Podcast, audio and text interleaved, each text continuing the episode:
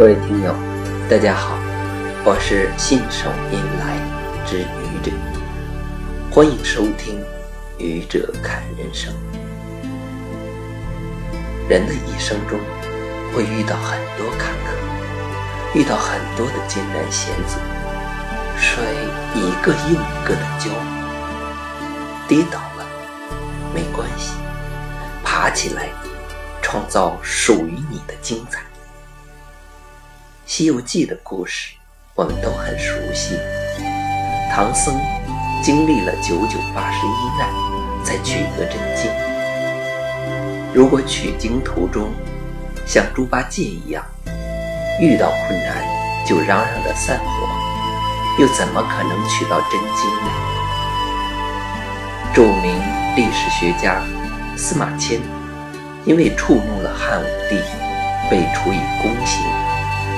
不可谓不屈辱，但司马迁默默地承受了下来，还写下了被称为“史家之绝唱，无韵之离骚”的《史记》。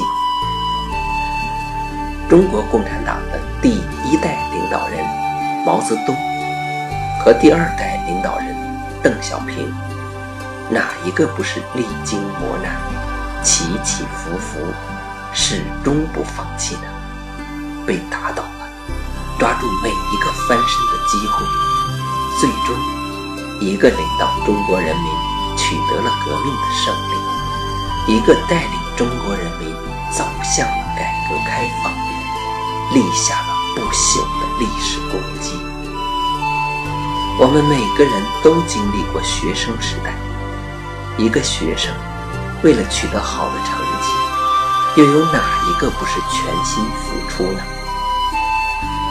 错题对于提高成绩非常有用。错题不就是学生跌倒的一个个跤吗？无论是神话故事，还是现实经历；无论是古代名人，还是现代人物；无论是大德之士。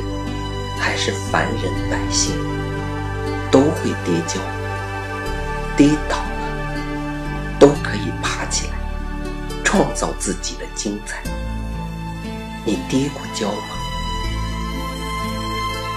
谢谢各位听友，欢迎关注喜马拉雅主播信手拈来之愚者，欢迎订阅我的专辑《Hello》，每天。